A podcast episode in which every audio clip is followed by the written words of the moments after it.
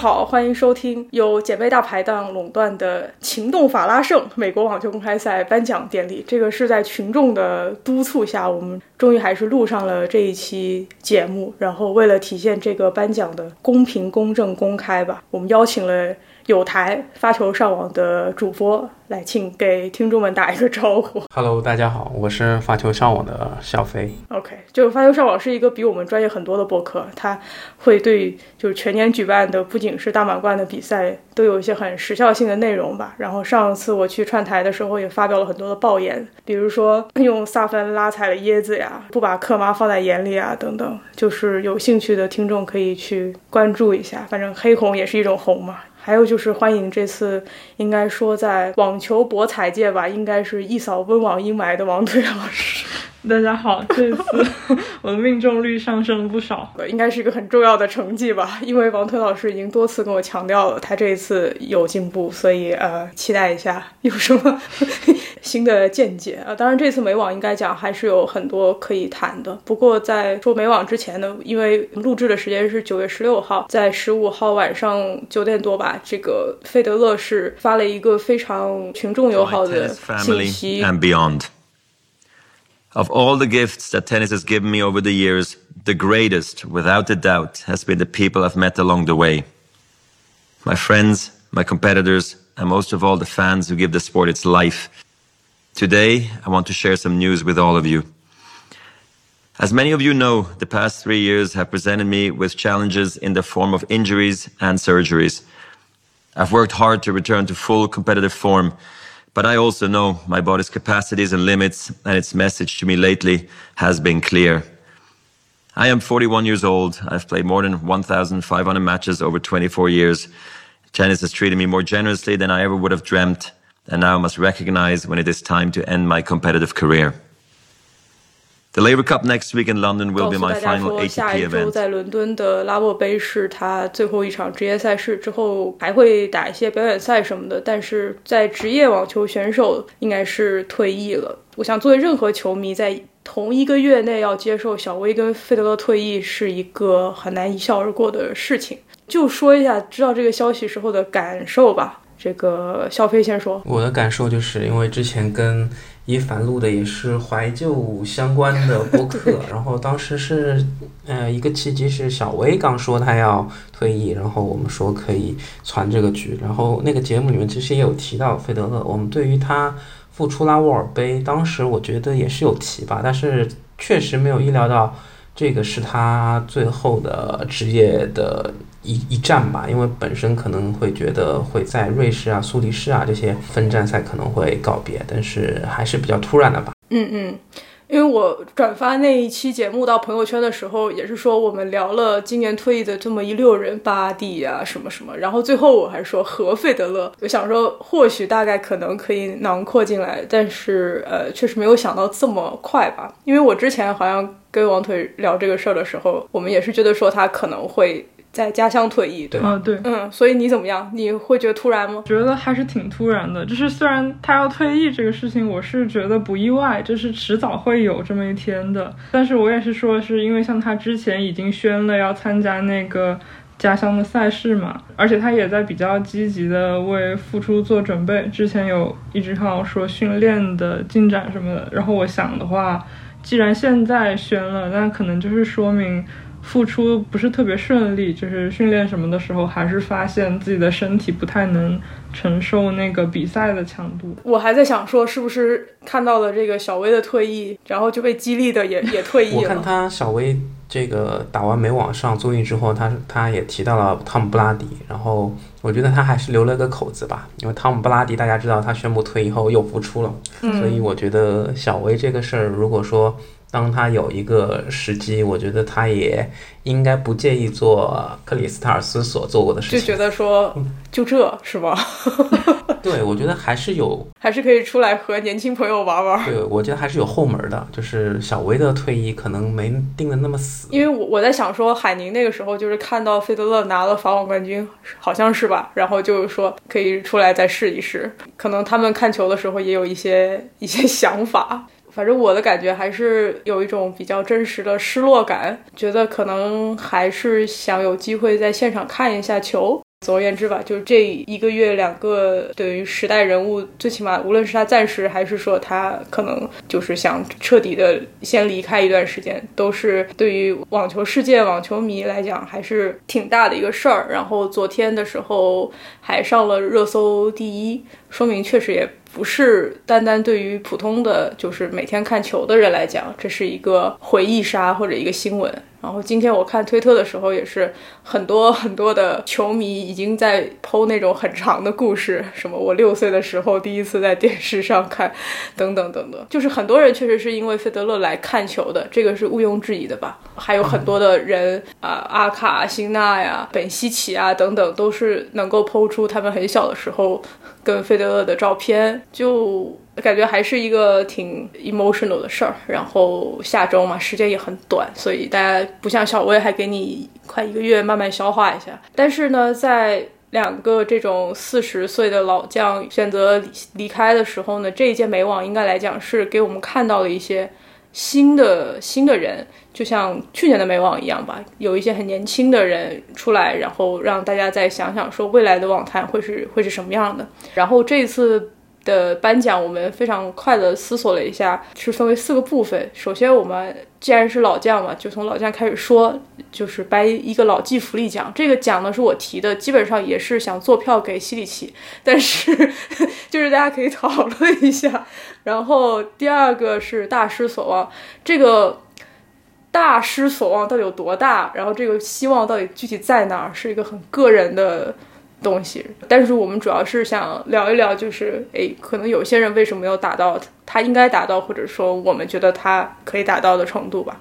再来就是聊一聊星星。颁一个未来可期奖，这个期呢，就是大家可以再讨论。最后就是我们传统艺能会颁一个奖给球员以外的因素。那温网的时候，我们是颁给了电子线审和 dress code，这个穿这种白色的衣服。我们看看美网其实有很多边角料可以聊一聊。OK，那我们就先说老骥福利吧。在我先就是吹西里奇之前，有什么想法吗？老老球员，我觉得张帅、卡普还有。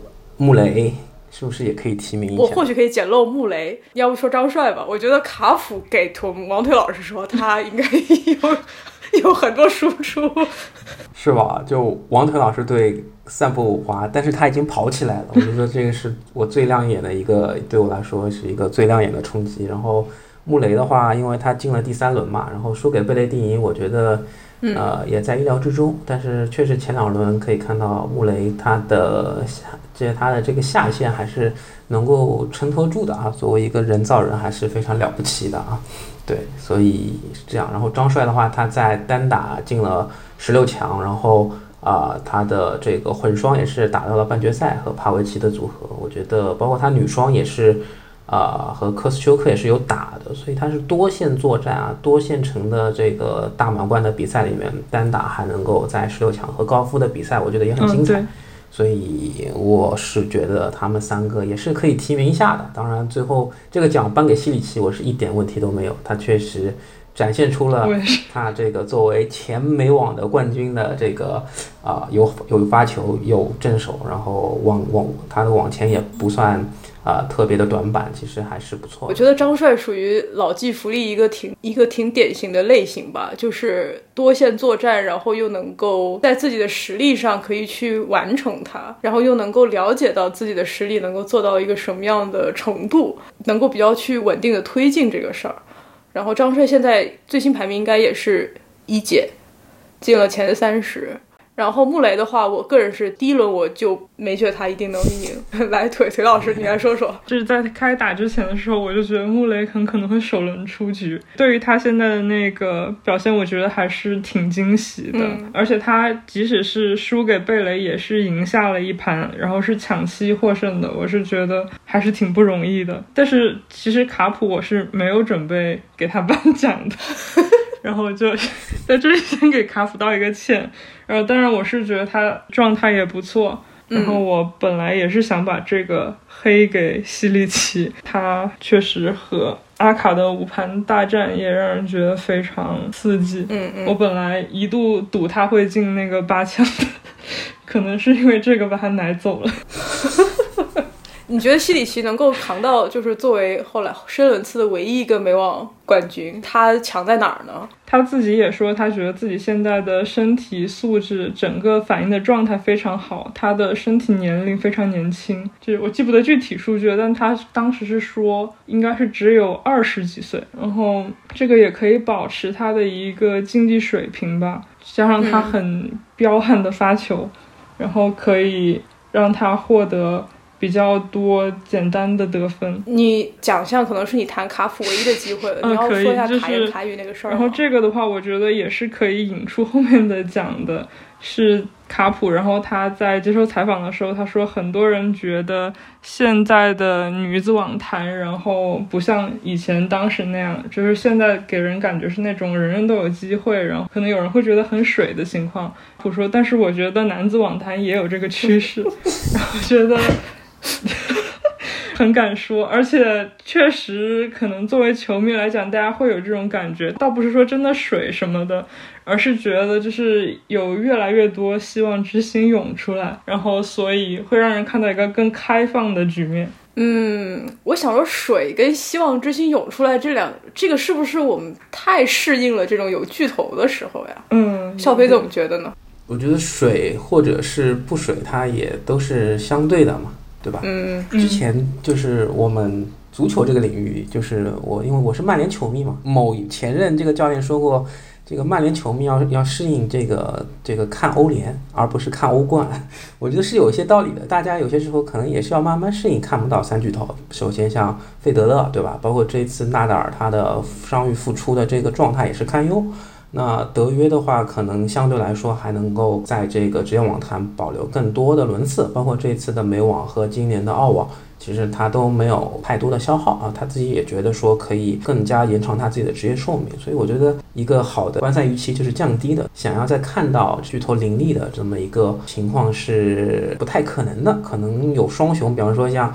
阿尔卡拉斯和辛纳啊，他们在保持足够稳定的状态下面啊，有一个比较高的晋级状态，可能就差不多了。至于其他的一些人，我觉得他们的状态有些起伏，无论是蒂亚福、弗里茨、美国人在法拉盛，还是说可能又从哪儿这科耶高斯在自己的澳大利亚主场，对吧？有有一些这个东道主之变，嗯，我倒是觉得相比于。啊，这是个爆眼，就是水肯定还是女子更水，特别是在昨天，我经历了一记一个 拉杜卡努送了一个背果，然后第三盘又 无故崩盘的一个情况，对吧？王腿后面都说看懵了，对对对，就不理解嘛，这第二盘 六比零，你第三盘怎么会被人家打六比三呢？真的不理解嘛，对不对？就这么一个情况，然后嗯，我觉得男子还是更多的是可预期的吧。哎，拉杜拉杜，我们放在未来可期说，因为因为拉杜我实在是哎，当然我已经说了很多次了，那种又爱又恨的感觉啊，我又不是他的粉丝，也不知道为什么这么在乎。Anyway，王腿作为伊嘎的粉丝怎么想？单从个人角度来讲，我还挺喜欢拉杜的。我没有，我没有不不喜欢他。我是觉得说他作为一个球员的这个轨迹，可以再优化一下吧。对，我觉得他可能刚起来的时候，自己可能还没有太搞清楚，因为他自己也说，从一个高中毕业生的身份，然后一下子切换到职业网球运动员，然后再逐步适应巡回赛嘛。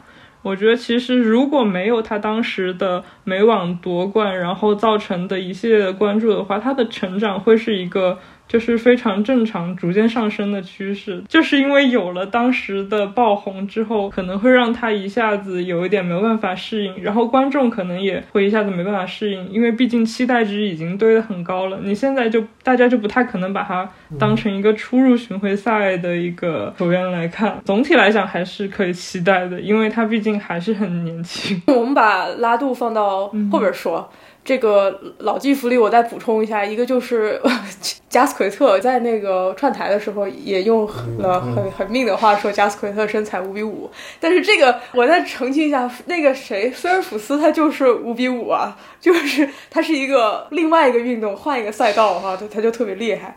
当然加斯奎特也不是说他打的不好，而且我现场看过加斯奎特打球，我觉得他打其实挺好的，但是首先他关键分拿不下来，一直以来就是一个很大的问题，就以至于你经常看加斯奎特的比赛的比分，其实是不太能够反映他那场打的怎么样的。他总是在一些关键分，然后就没有了。他其实中间可能有一些来来回回。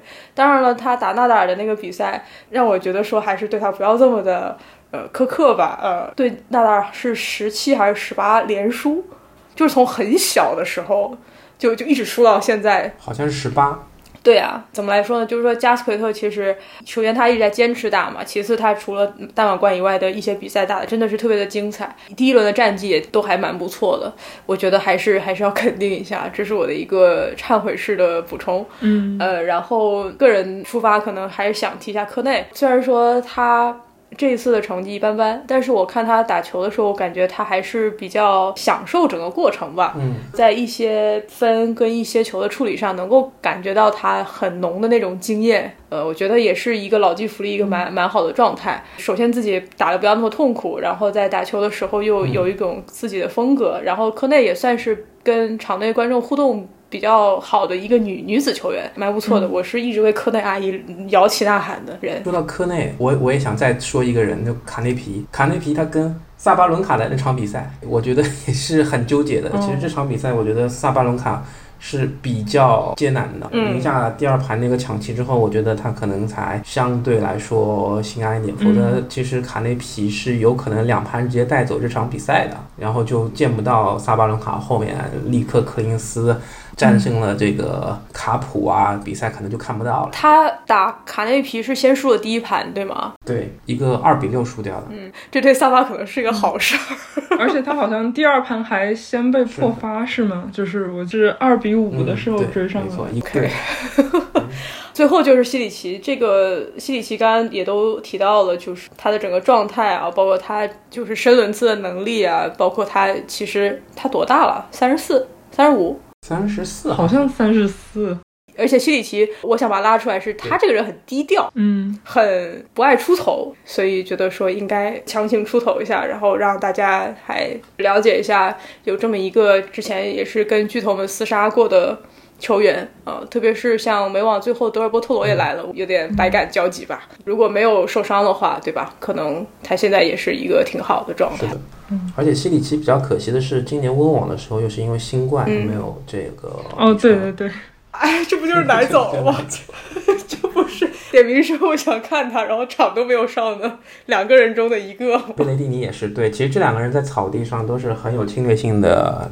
这种打法都是蛮有优势的，对。那我们就把老骥伏枥颁给西里奇了。当然，我们也是向各个还在征战的这个上了年纪的运动员致敬吧。特别是对于球迷来讲，一个是真的是看了他们很长的时间，有很多的这种观球的回忆啊，交杂在一起。另外也是说，如果打球的话，也知道他们就是征战的话，其实是有很多付出的。这种东西是一个常人以上的水平。反正对于老球员，我都是无论是他的对手，我喜不喜欢，我我情感上还是。还是会更支持一些。嗯，我们先来说一下未来可期这个事儿吧，感觉可以轮着刚刚拉度往下讲，也是这一次美网的一个特别火的一个话题，就是零零后已经上来了，但是呃九五后、九零后还没有出来，所谓的被过渡掉的、被过渡掉的代。我们上次串台的时候也有说这个黄金八零年代嘛，罗迪克、休伊特、费什这么一波人，萨芬等等。但是他们其实已经有很多的闪光了，说实话，只是说他那个闪光的周期比较短。这一次可能谈论这一波二十到三十岁之间的男子选手们，呃，有一些人就觉得说，可能他们或许不太容易再出一个更好的成绩的，作为这么一代选手，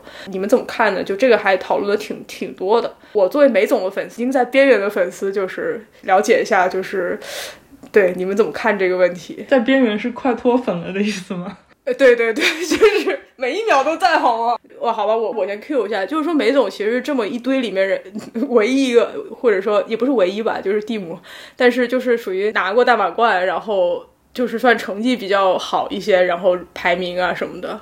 当然，鲁德现在就是。现在的排名会更好一些。鲁德他的整个就是说战绩的话，可能还是也有需要补充的地方。我这样说可以吗？就总而言之，这这么一波人，他们成绩还完全没有打出来，或者说像科耶高斯这种，你可能也很难去期待他打出来。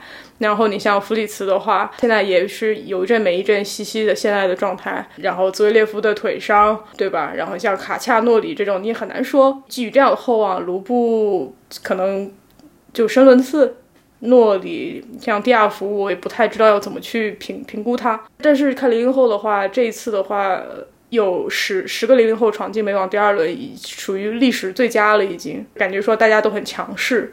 所以怎么看呢，朋友们？其实你看这个男子的四强，卡恰他是年龄最大的，也就只有二十六岁。对吧？鲁德其实我觉得大家有一个盲区吧，就是其实鲁德他是九八年的，对，二十三，对他只是二十三，然后阿卡十十九岁，那蒂亚福的年龄应该也是跟鲁德差不多了，大一岁吧，二十四。所以其实今年的这个是四强都是比较年轻的，然后像辛纳他也只是只有二十一岁，对吧？嗯，他们的年龄我觉得都是还是有很多潜力可挖的，然后现在已经有这样的技术，鲁鲁德从去年一个打各种巡回赛。二五零之王，然后大家说这个人是一个把各种很水的赛事这个集邮的一个男人，然后不看好他大满贯，他今年但但他今年大满贯已经打入了决赛，拿了两个亚军。其实我对我就觉得对他自己来说也是一个嗯很好的成成就吧，对吧？那你看到他其实决赛打的还是就是发挥了自己的所有，他的手可能有一些关键分会比较紧，比赛吧，他还是把自己的一个上限都发挥出来了，对吧？那那他可能他的天赋不如某某些人那么出色，他的运动能力、奔跑能力，阿尔阿尔卡拉斯他这个体能是怎么能够在之前三轮都是打满五盘的情况下，在决赛还有这么好的体能？其实我也很纳闷儿。对，包括阿尔卡拉斯的一些战术，我觉得鲁德化解的也不错。比方说阿尔卡拉斯他发了很多。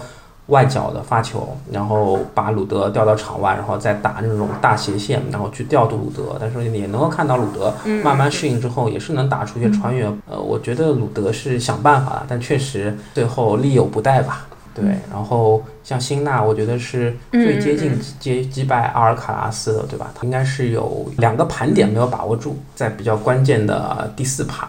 我就如果把握住的话，我觉得直接拿下这场比赛了。所以对阿尔卡拉斯来说，也许是他最危险的时刻。呃，包括西里奇跟阿尔卡拉斯的比赛当中，西里奇决胜盘也是率先破发，但是又被反破回来了。我觉得阿尔卡拉斯的这个晋级之路，其实最终拿到冠军，其实并没有那么一帆风顺嘛。很多人都觉得这些年轻球员其实并不具备打大满贯的体能。但是能够看到阿尔卡拉斯特别厉害的一点，就是他跟西里奇、辛纳、蒂亚福这这这三个回合啊，这个比较深的轮次进行完之后，在决赛还有很不错的体能去跟鲁德去较量。可以看到，很多时候他状态不好的时候，他放的小球就是质量会不好，要么就是放的比较深，呃，就是放的比较深，对吧？就没那么浅，或者就是过不了网。这个其实从贾巴尔那边也能够看得出来，就是他们都是这种放小球 很溜的人，对吧？状态好的时候怎么放怎么有啊，特别潇洒。对，但是你看到阿尔卡拉斯决赛的时候，他的手感还是不错的。在这种很紧张的局面之下，包括贾巴尔也可以看到他决赛时候也是另辟蹊径，就打双反了，对吧？他就不不不切了。这所以我觉得。啊，像阿阿卡辛纳还是挺值得期待的。其他人像卢布列夫的话，我觉得也是很年轻了。当然，他可能需要再完善一下他的一些这个更好的反手啊，包括他自己上网能不能更快的拿下一些便宜分，对吧？他他其实打沙波的那场比赛，我有看集锦，长集锦，最后是打了抢十，就是你跟沙波打到抢十，我觉得是你的问题。不是沙波。对对，因为我其实是挺喜欢沙波的。我一九年看那个上海大师赛的时候，中心球场其实是放了放他跟迪亚福的比赛。当时这两个人我谁都不认识，但是我见识到哇，沙波还是一个单反，还是个左手单反，很独特。然后他赢了迪亚福。然后现在我觉得真的沙波，你反思一下吧，迪亚福都在自己的这个美网的家乡进了四强了，你现在还在就是 第三轮输给了卢布列夫啊。当然这也不是什么很丢人的事啊，好像第四轮嘛。第三轮还是第三轮？第三轮，第三轮输了，对。但是打了个抢十。从我这个角度来说，我觉得沙波能够到第三轮。还可以了，对那个温网对吧？没有积分，他他他不用面临这个保分的压力之后，我觉得美网第三轮，嗯，还不错，对吧？十九号种子还不错了，对，输给卢布，呃，特别是他打卢布，还是我觉得那场挺有机会的。其实我对他就是说，他就是不会打那种就是很难看，但是能够赢下这场比赛的这种球风，对吧？他就是要帅，他 ego 比较大啊，所以这个 我觉得还是很很准确的分析了。包括前面是王腿吧？对啊，腿腿是。沙沙波的话题，来来来接上。其实他那个打卢布那场我有看，然后就是我看完之后，第二天整个就是就是不想说话，因为那天本来是没什么工作，然后我就从晚上可能就是我想一点过开始吧，看到了就是太阳升起的那一刻，然后两个人还没打完还在抢食，然后我整个人就。当然，我是觉得我本来以为沙波会首轮出局的，这也是我的一个毒奶。然后，但是没有想到他坚持到第三轮就挺不错。然后那一场其实沙波真的整个发挥，我觉得是超出预期的，就是打的非常在状态。非常好看，甚至有很多是神来之笔的感觉，但是最后还是输了，也挺奇怪的。嗯，对，而且他也很会煽动观众。对，然后我觉得前面王腿有提到穆雷，他首轮可能会就是晋级不了，因为他对的这个切伦多洛，其实其实像阿阿根廷人，就切伦多洛和巴埃巴埃斯，巴埃斯也是很倒霉啊，第一轮就抽到阿尔卡拉斯。呃，他其实打的也是对，还受伤了，对，挺有东西，受受伤了。我觉得这两个阿根廷人之后也是可以关注一下的，特别是在一些红土赛场上面，我觉得这两个人会更强悍一些，对吧？那么有一个对对，像弗里兹跟西西帕斯这两个首轮就出局出局的，还相对比较年轻，跟跟梅总差不多的球员，我觉得也是就先不提了吧。对，好。其他的像阿利亚西姆和胡大师啊，胡尔卡奇啊，胡尔卡奇，我本来觉得印地会比较有竞争，但是也没想到第二轮就出局了。而啊，这个 FA 的话，就是看他也是这个第三轮啊就出局了。然后最近打这个戴维斯杯吧，反正也是挺菜的，就输。对啊，阿利亚西姆，我感觉好像有一点。他是从今年澳网之后，然后就我就感觉没有怎么再看到他赢赢球了。澳网的成绩是很不错，然后那个。拿了他自己的一个首冠，就是那个巡回赛上，也是年初，然后之后就没怎么再听到他那个有很振奋的消息了。然后大赛的表现也一直都比较差强，差强人意。这个词，对他输给了全春雨，他戴维斯杯。这。哦，这是我很很久没有听到全春雨赢球的消息，因为我之前还跟那个一帆说全全春雨这个人的签运很不好，然后他今年澳网开始吧，然后他一直是首轮出局或者是二轮有澳网好像是首轮德约，然后那个法网首轮好像是卢布，嗯，他好像这一次美网是不是也是第二轮抽到卢布然后出局，然后还想说这个人挺可惜的，明明打的不错。好像是他第二轮，好像是我们说还说他打了好几次卢布了，今年。对，嗯。然后就回应一下肖飞刚才说为什么阿尔卡拉兹的体力那么好，就我之前也跟王腿说了，就是鲁德在发布会的时候还专门提了一下阿尔卡拉斯的体能师是从纳达尔那边借调过去的，然后鲁德就盛赞了这个体能师，说你看纳达尔那种伤都可以打到决赛拿冠军，然后又让阿尔卡拉斯去吧这种五盘这种凌晨结束的比赛多次之后还能有这种体力打决赛。之后，你甚至会觉得阿尔卡拉兹。打到第四、第五排的时候，他体力还越来越好。在鲁德的提醒下，就大家就在那个阿尔卡拉斯跟费雷罗拥抱的照片里面找到了这个体能师，就让他红小红了一下。对，就是西班牙网球内部资源的互相借调吧。整个西班牙网球传承跟它内部资源的这种专业资源的这种强大，还是还是挺厉害的。然后今年美国网球公开赛，直观上就感觉美国的选手多了起来。是这这个也是可能美国本土观众就是哇非常激动的这么一个事儿，然后又是 Tiafo 这种移民二代，然后父亲又是美国国家网球中心的维修工，对又是这种背景，所以、呃，然后这次其实英国的选手也多了起来。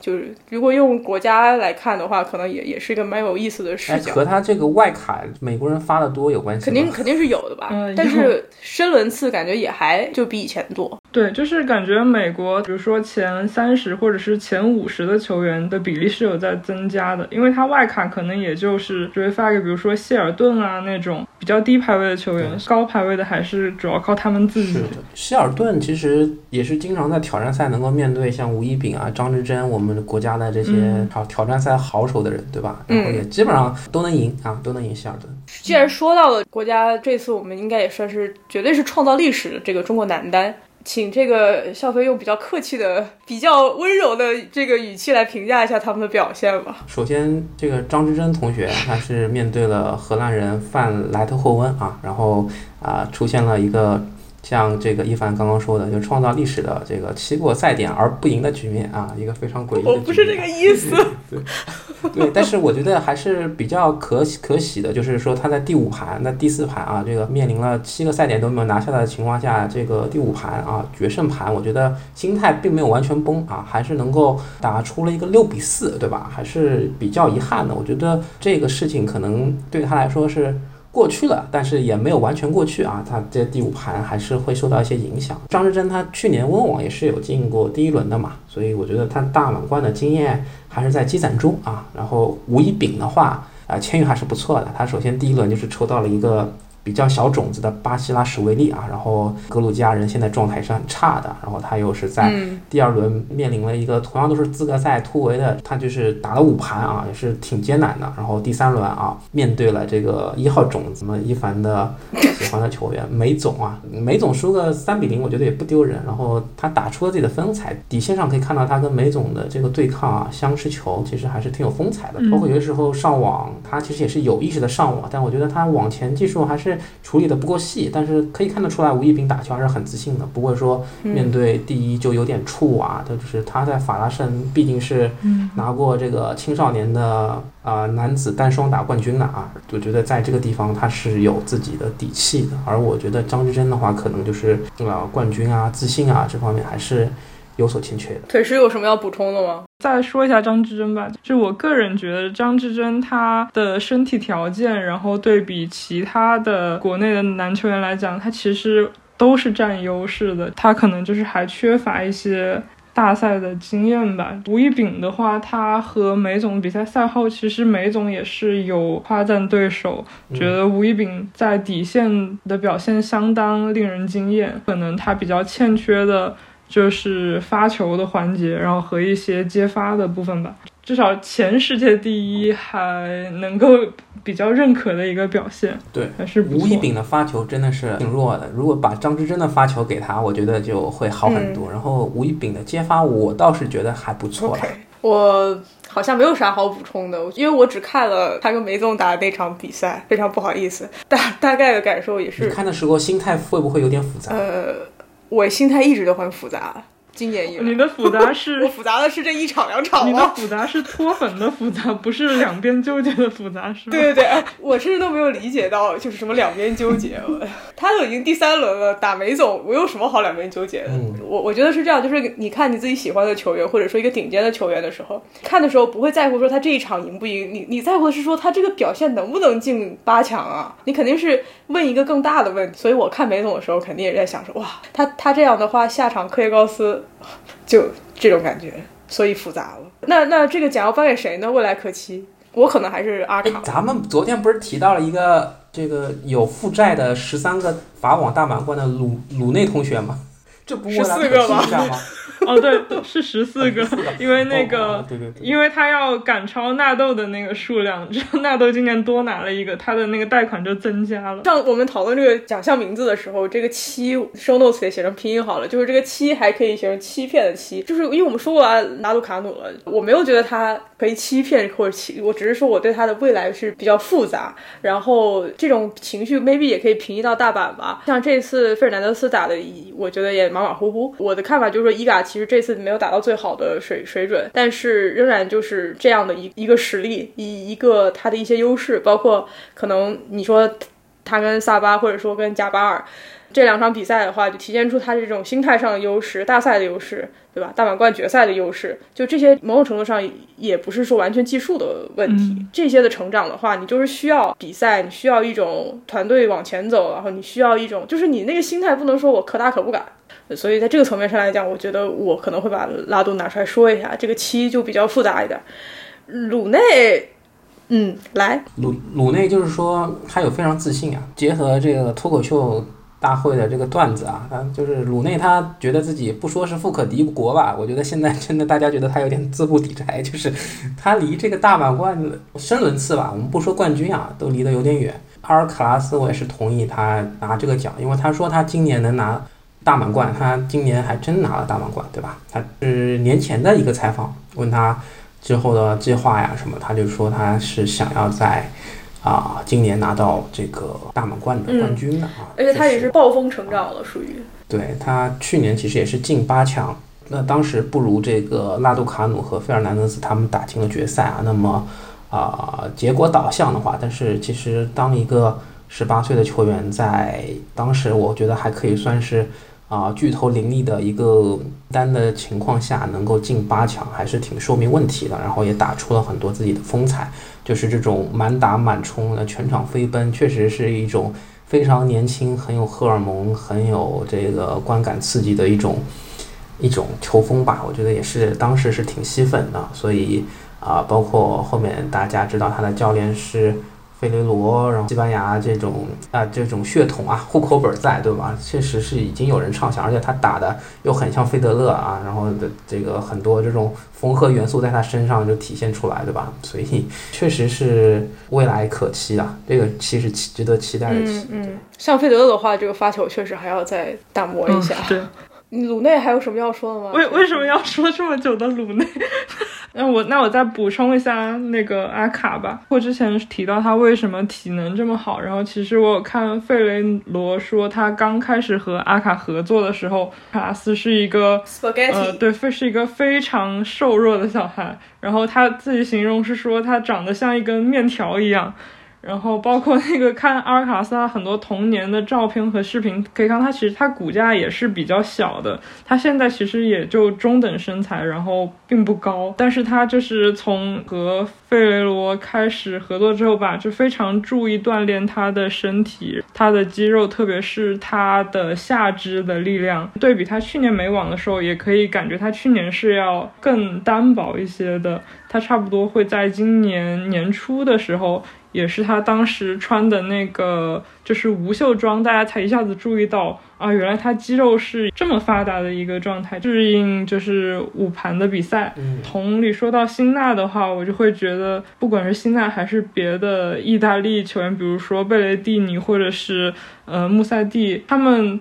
最近一年来受到伤病的困扰挺多的，我觉得这可能就是阿卡为什么会比他们就是更先出成绩的原因。嗯，对，包括像费德罗采访的话，也是对卡斯的这种潜力还是非常自信，也是觉得说疫情可能延迟了这一刻的到来等等，也有很多的言论和评价吧，就说这是不是一个新的时代啊？就是我，因为我觉得过去的三五年吧，对于这种某一个人，然后迎来新时代等等这样的东西看的太多了。我是觉得说，可能这种感觉是可以等等，包括运动员的这种伤病啊，是很容易就打乱一个年轻球员成长的节奏。他所展现出来的这种潜力是绝对是很大的，包括他跟辛纳的这种，呃，又刚好碰到了今年嘛，就是整个三巨头。确实也没有三巨头了，所以有一种交接的感觉。应该说，阿卡的这这一次的比赛，包括这个美网也变成一个很大的亮点，尤其是跟欧洲的这个两个大满贯 就是更散发那种年轻的气息，啊、包括去年其实其实也是这样。那我们就颁给阿卡了，然后这个其实也是一个就是内定的感觉。不过我们还是谈了很多，就是可以关注的一些还没有被成绩证明的，因为网球这种赛事的特点吧，你要打到深轮次，你才可以受到更多的球迷的关注。嗯，呃，这个是有点可惜的事情。那我们也谈了一些，就是可能还没有进入大家视野，但是可以聊的、可以看的球员。然后急转直下来看一下大失所望，大失所望。我先说一下萨巴吧。大概我跟腿是第一次还是第二次录播客的时候，就有说非常希望看到萨瓦伦卡的突破。那个时候腿师是说希望能够看到萨卡里的突破。那我也不知道是我比较幸运还是 腿师比较幸运。萨巴这一次应该是第三次吧，卡在了这样的一个地方。应该说前面打的都很很精彩，然后也有一些很很重要的选手需要去获胜。但是看到萨巴的这个半决赛表现，应该说整体而言非常的非常的塌。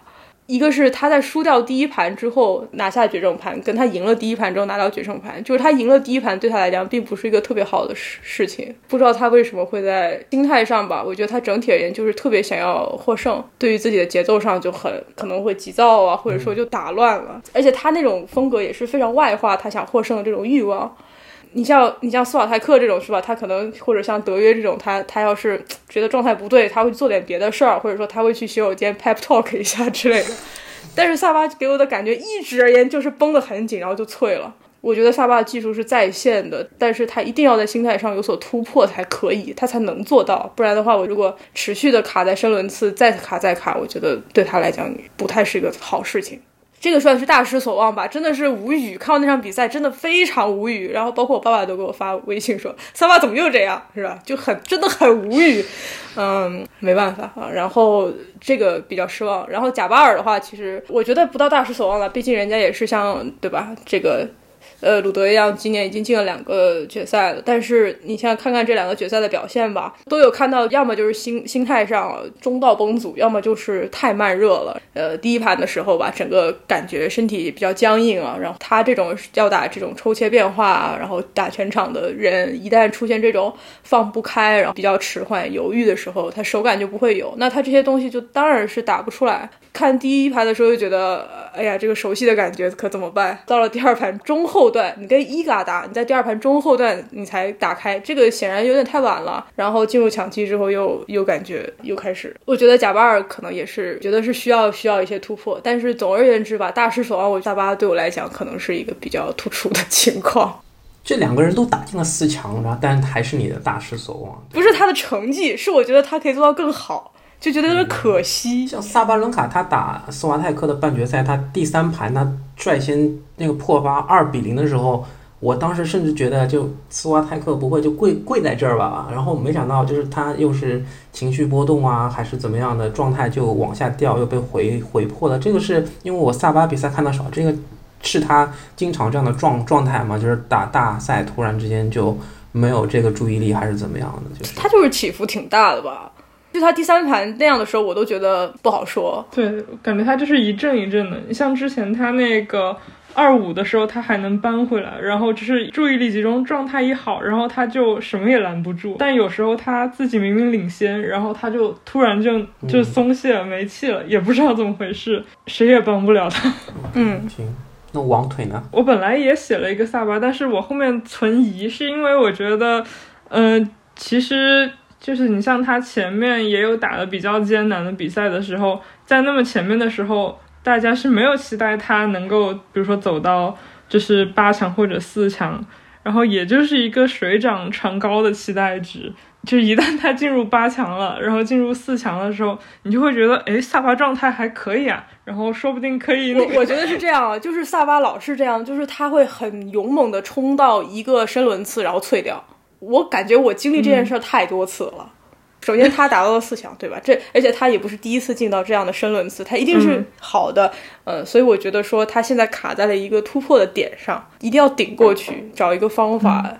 呃，还有就是，我还写了一个课业高斯，但这个主要不是对他的成绩，是对他的这个人，不管是自媒体也好，或者是球迷也好，有总是会过一阵就会说，哎，他是不是浪子回头了？就是他是不是整个人就开始控制自己的情绪，怎么怎么样？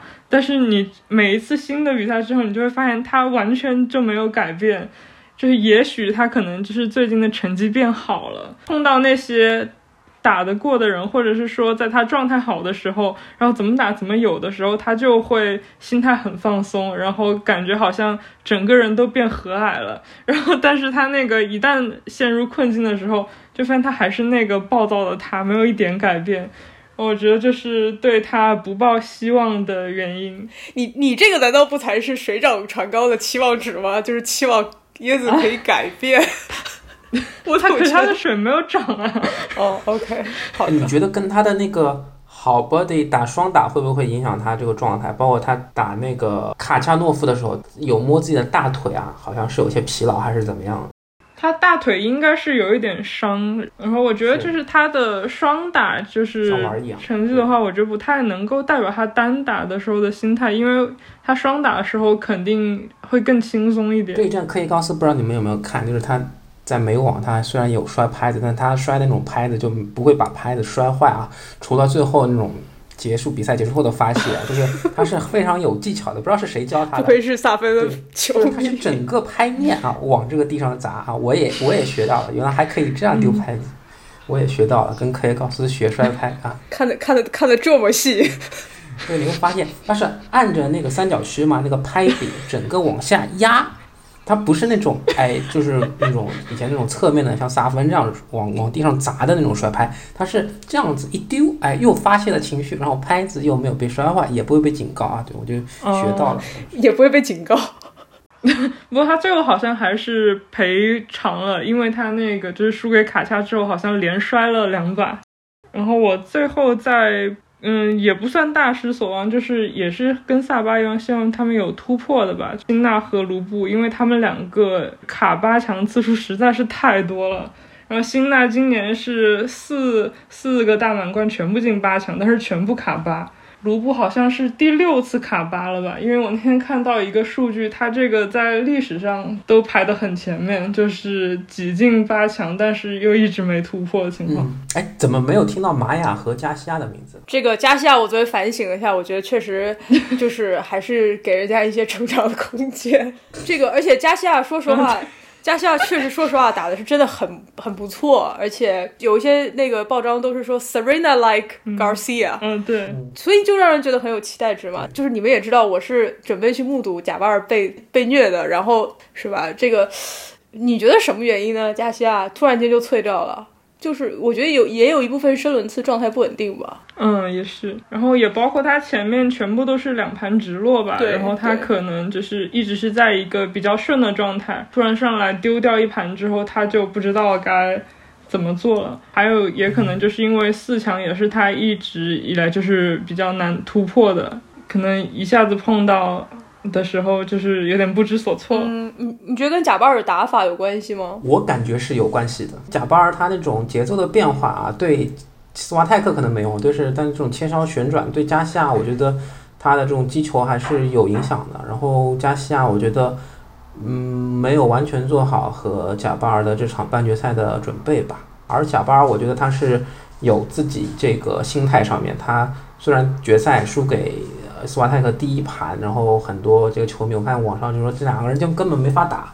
但是你可以看到贾巴尔他自己做了一些临场调整，第二盘还是打出了自己的风采的。他可能说有些时候啊、有些球也是会手紧，但是我觉得他的心态一直没有崩，而不像跟莱巴金娜那样就状态掉得很很快。我觉得他嗯，还是挺能够快速学习的。对，其实贾巴尔他能感觉到他在基于他之前的经验在做调整，所以笑飞的大失所望是谁呢？我大失所望是莱巴金娜呀，这个温网的卫冕冠军首轮就出局了。我觉得他是不是落在了一个就是拿了一个大满贯到下一个大满贯中间的那种从一到二，有的时候跟从零到一似的，中间还要再启动啊，再找 motivation 啊，或者说他可能很不满意，对吧？虽然说他表面上处理的还可以，我记得看大阪啊，他们那些发布会的时候，大阪那时候也说嘛，他拿了第一名，而且他当时比美网打小威那场不是也有很多抓马嘛，他他拿了这个排名之后，他还是。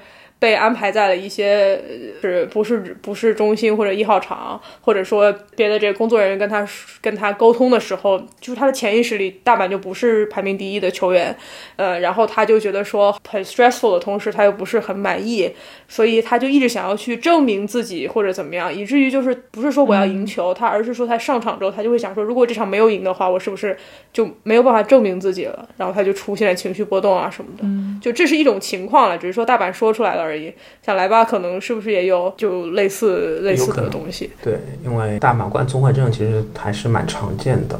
就是如果一个球员不是特别有企图心的话，嗯，是很容易就就陷就陷就陷进去了。另外一个卡萨金娜，他也是第一轮就没有就卡萨是不是在美网之前还拿了一个嗯，热身赛对，好像的冠军？是那个五百赛的吧？嗯，对。然后本身觉得他也是在硬地上也是作为俄罗斯一姐嘛，还是蛮有竞争力的啊。我不知道会不会是俄乌战争这个东西，还是场这个观众啊，给俄罗斯球员会造成一些困扰啊。但我觉得对卡萨应该不会，因为他一个是就是呼吁和平的次数也挺多的，然后加上他最近那个刚出柜，然后观众大家都是很喜欢他的。我我是觉得卡萨他那个相对应地来说，他红土会更表现会更好一些。他也是在西班牙训练，是不是？巴萨是吗？嗯，对，那接下来就是郑钦文，郑钦文女士还是有一些失望的。郑钦文女士说她很对自己很失望，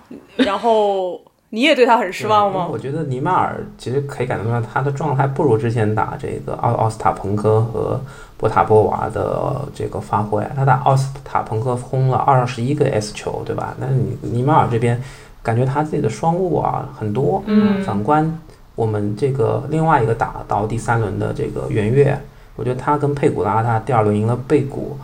他这个打佩古拉，他还有大腿有伤，但是他第二盘的那个抢七，我觉得打得很精彩啊。然后他自己的一些球风，我觉得也是比较有观赏性的。但是郑钦文的话，你会觉得他有些相持球，就是跟尼马尔都打不了，就容易失误啊、出界啊，这是挺遗憾的吧？对。然后相比于啊圆月和另外一个我们中国金花这个王希雨，他第二轮还赢了萨卡里，对吧？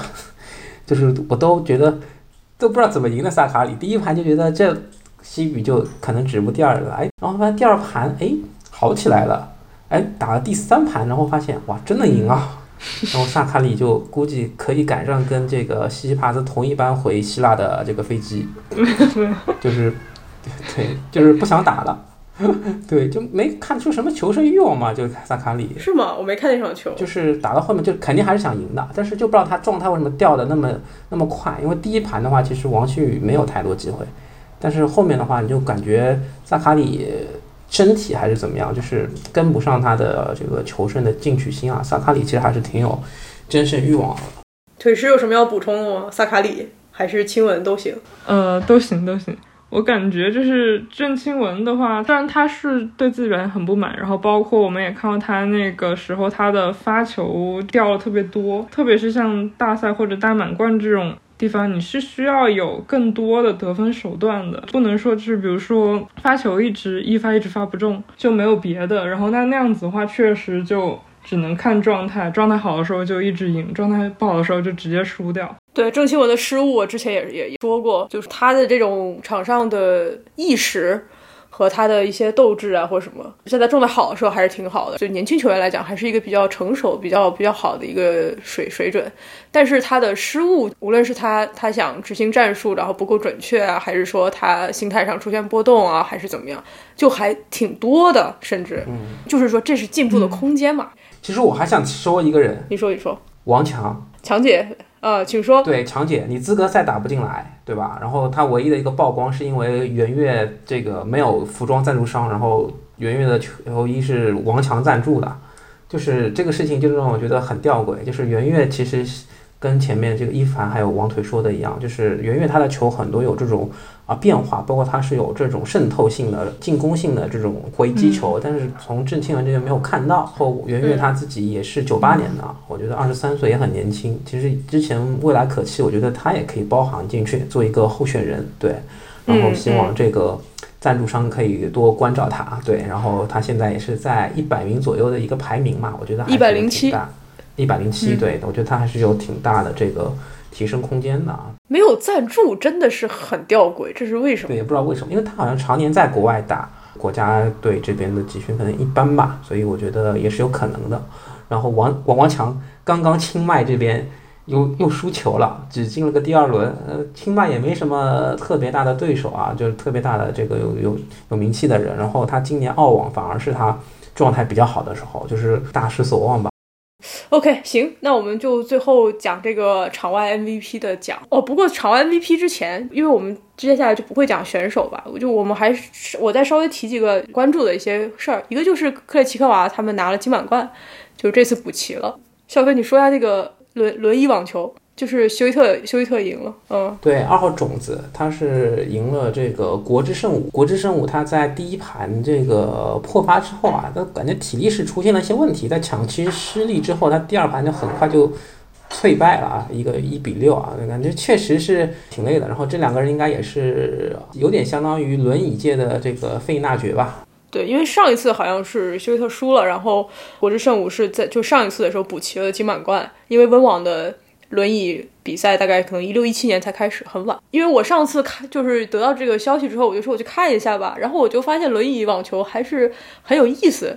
比如说他们在准备的时候就不像常规的比赛的是你是在某一个点，然后你去移动，他们是会往底线走，然后方便转身。然后包括他们的发球，他因为他没办法起跳啊，呃，他就是一个臂长的这么一个一个距离，所以他他他们其实发球的旋转就比较比较多，但是还还挺有意思，他们能做出不同的变化，包括他们的这个战术，他具体到底要怎么拿分，因为他们可以两跳嘛，所以呃，我觉得是很很有意思的，还是挺挑战普通观众对于残障人士运动的一个刻板印象，里面有很多的战术，很多的小小的门门道道，是。我我们受到训练是网球是一个向前进的运动，对吧？如果你你到了中场的话，你你一定要决定你是要上网还是要回底线，你没有人站在中场打网球，对吧？那一般来讲的话，到了中场的话，应该就是立马接一个上网的动作，很少有人回底线的，很少很少啊，除了小威这种感觉可能抡死了的。呃，轮椅网球它是有点往后走，所以还挺有意思。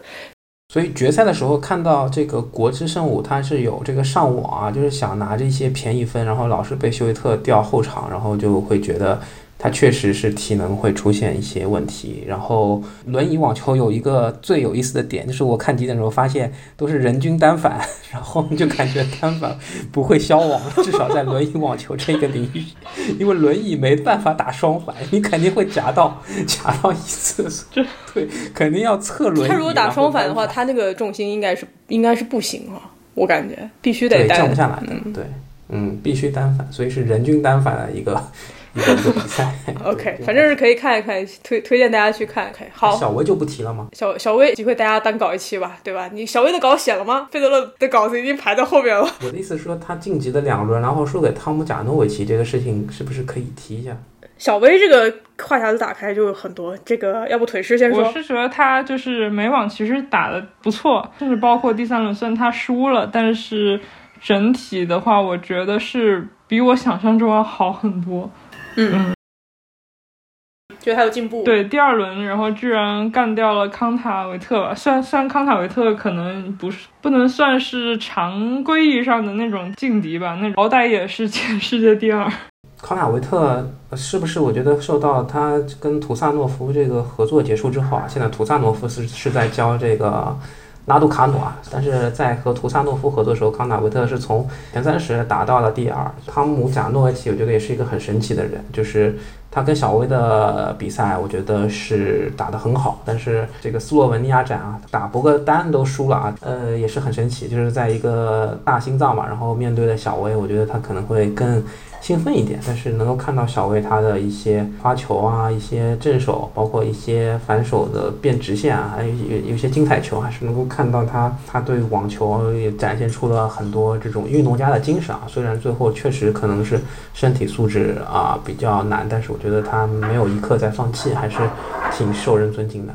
我在那个声东击西也是说了，小威在不断的去尝试不同的打法，然后包括他甚至有去为了这个选手去改变一些打法，比如说一些上网的频次啊。我觉得这个事儿本身就挺厉害的，也是这个位置啊，这个年纪，然后又是这么一个在打这这次的美网啊，然后还是从他的场上表现看得出来他训练了，而且练的还挺就是挺用力的。觉得他的第一轮的展现出来的水准就已经高于他输拉杜卡努那一场的水准了，我还是觉得惊喜吧。然后还是觉得就是说小威在关键分的把握以及发球。关键分上的一发得分的这种能力，这东西是为什么不会消失呢？就是作为巨头来讲，还是挺厉害的。就冠军的心啊，说实话，就是说你可能说伊嘎现在有一个冠军的心，然后萨巴可能是差点儿，呃，那小威他就是他有一个特别厉害的冠军的心，是吧？这这是拿过最多大满贯的人，是一局的评分嘛，破发点或者被迫，就是这样来来去去六七八九次，十分钟，这个其实是很消磨的，对运动员来讲，而且。就是他还顶下来好几次，当然了，就是他们贾诺维奇那场打的也是相当相当不错了，在主场的观众基本上是吧，就是非常支持小威，甚至出现了二发或者一发失误的时候还会鼓掌的这种情况下。哦，还有一个我觉得挺有意思的，就是说他第一轮的时候，我觉得美网应该就没有觉得他可以赢吧。然后就搞了这么一系列的有的没的仪式，然后我当时想说能不能放人家去拉伸，对吧？人年纪也大了，就就在那坐半天。看小薇也是有一点点局促来着，但是呢，后来我就想说，他第一轮的时候把这些事儿都搞完，然后他第三轮输球的时候，他就是接受了一个采访，流了，就当然也流泪，但那个 emotional 就很真实，然后他就他就走了。我觉得这也是一个很有意思的做法，最起码在那个时刻，他真正要走出这个球场的时候。他其实是以一个比较普通的方式离开了，感觉是一个挺挺不错思路。就后来我对这个事情有一点点改观，这样。好，场外的话，我我大概就讲讲晚场的事儿。但是在此之前，哪位先说？顶棚，要不先来？顶棚就是就是纳达尔和蒂亚福的比赛，在阿斯阿什球场的这个顶棚啊关起来了。这个大家都知道，纳达尔打球，你关顶棚对他影响是很大的。当然，这也不是说，对对，就是他，他确实这个伤愈复出的也不行。但是这个场外的话，我觉得对他也会有些影响啊。对，因为我觉得他还是挺。挺计较这个天人合一这个东西的啊，包括跟这个空气湿度啊这些东西啊，对他都会有有造成一些影响。从我一个纳达尔球员这这边来说，嗯，当然啊，蒂亚福的发挥，我觉得阿福发挥也是挺好，他也是值得这场胜利的。我就问说，他关这个顶棚就是因为太晚了吗？嗯，可能吧。因为其实顶棚这个事儿也不是一个第一次出现的槽点了，对吧？对。啊，我我记得之前有个大满贯，还是就是说同样的时间在打比赛，然后为什么隔壁场就比我们晚关了半个小时？而而且而且需要给就是没有打过网球或者说没有打过室内场的朋友说一下，就是说室内场打球跟室外场真的很不一样，闷的程度、那种空气不流通的程度、回回音啊等等。就是这种因素是比你想象的严重很多，而且对运动员的干扰是很大的。而且其实一般来说，就是在室内场里面训练的次数不会那么多，呃，所以对于整个情况，有的时候是一个新的适应。然后再加上，比如说，如果它的湿，如果这个地方的湿度啊、温度啊就是比较高，那这整个室内场就会。极大的加剧这种体感的变化，像哈勒普今年的赛季不是已经结束了吗？好像也是昨天宣布的消息啊。但是昨天大消息太大了，所以很多人不知道他他有这种呼吸上面的一些问题困难。像以前像克里奇瓦还是谁也有这种呼吸呼吸困难。如果你顶顶回一关，可能就直接就结束了。那这个其实是一个很大的外因。反正很难办，感觉以后还是会有一些意见。然后腿师是讲到说擦地，就是拿毛巾擦地吗？对，就是我就顺着那个关顶棚的事情说一下吧。好像是诺里的比赛，然后当时是有那个已经看到顶上是有一大片乌云，就是马上过来，他们就纠结了好一阵子要不要关，又淅淅沥沥的下了一会儿小雨的感觉吧。然后可能就下了几分钟，它突然雨那个又停了，关了一半顶棚，他们又把它给打开了。结果那个停完之后呢，过了一会儿又开始下，然后总共那个比赛当时我就觉得，因为关顶棚的事情可能耽误了有至少半小时。确定关了之后，球童就开始拿毛巾擦地，整个看的感觉就是我恨不得上去帮他们拖地。我就是觉得说，既然现在已经换成，比如说都换成电子线绳了，然后其他的设施配备都那么齐全的情况下，能不能把那个擦地的动作也改进一下？就是我可以理解他可能觉得用拖把什么的影响美观，但是我感觉用脚其实也不是特别美观，然后可以想一点那种工具，不是有球场赶水的之类的，因为它到最后其实。我感觉那个地并不是他们脚擦干的，它就是风干的，或者可以发明一个像那种平整红土场一样那种网。对，当然当然可能原理上不太一样，总总就是擦快一点之类的。我想说的就是晚场的事儿，很多比赛都打到了。就是午夜以后，从运动员角度来讲是这样，就是说，比如说你打一个比赛，然后你知道看到你的排排期排场是排在了晚场的第二场，你一天的那种精力跟那种心神都在准备这场比赛，所以你在等待的时候，其实就在大量的消耗，因为你也会紧张呀，特别是有一些运动员可能还会格外的疲劳啊紧张，那他整个消耗就很大。呃，这个可能对于一些运动员来讲就是一个挑战。其次就是你打到太晚了之后，观众就必须要离场嘛。大部分的运动运动场也不是在交通很便利的地方，整个现场的那个 vibe 那个气氛其实就是有变化。然后很多人他其实也看不到最后。对于打球的运动员来来讲，其实是有一定的影响的。而且后面大家来来去去啊什么的，比赛的排期啊、时间啊，包括可能要是硬要吐槽的话，还能吐槽到一些比赛他们排的场地的。的那个规格啊不匹配啊等等，就是这个很难办。这主要还是要照顾转播商的这个利益的关系。哦，然后还有美网的观众是谁说的？昨天就是美网的观众有一些在这个某些球员的发球发球分之间过于聒噪了一些，对，然后就是会影响比赛嘛。我是上一次串台的时候我也有说，就是观众越来越吵。网球的观众越来越吵，然后吵中之吵，可能确实就是美网的观众，他的这种体育的文化吧，我觉得，因为他们很可能会在你就是你失误的时候，然后就是喝彩，就是他可能他可能并不是恨你，但是 但是他因为他太想让对面赢了，就是你会有大家分享一个数据，就是 ESPN 美网观看次数最多的比赛，你们猜是哪一场？应该是小威那场吧。对，小威打汤姆贾诺维奇四百六十万，然后啊，第二名就是他打康塔维特三百六十万，然后第三名就是蒂亚福打阿尔卡拉斯有二百九十万，然后第排名第四就是小威打第一轮科维尼奇两百七十万，就是说他前四的排名里面有三场都是跟小威休戚相关，因为这个是关于他哪场退役的事嘛，然后。排名第五是高夫打加西亚啊，然后也是二百六十万。我们那个未来可期没有聊到高夫哎，我们人家也是 teenager 进了前十，这一次新排名。我觉得高夫已经是个老将了，就是 就是十六岁他就出道了，对不对？他出道特别早，已经在未来了是吗？对，已经在未来了，而且他这个发挥，我觉得也是被克里斯特尔斯克妈毒奶了一手啊，他跟这个。呃，科耶高斯 这个场外可以聊吗？就是怎么怎么他俩就能冠军了呢？怎么怎么他俩都止步八强了呢？一种玄学，比利时玄玄学的加持。应该是克妈的推特是场外 MVP 永远的一个常驻嘉宾。不过不过刚才说这个就让我想起，就是有人采访德约嘛，在阿卡这一一堆事情之前，就说你对这个想阿尔卡拉斯领先的这波人怎么看啊？他们会不会给你带来挑战？然后德约说。他不是会带来挑战，它已经是一个挑战了呀，就感觉有点像高夫这种感觉，就是它不是未来可期啊，他已经在这里了。那我们大概就搬完了，然后我求播客整体来讲，今年是一个特别讲究时时效性的一年，今年的大满贯也全部都结束了嘛，我想还是真的是很关键的一年。说实话，二零二二也没有什么好呼吁的了。如果喜欢看费费德勒又想看他最后几场球的话，那么下周可能。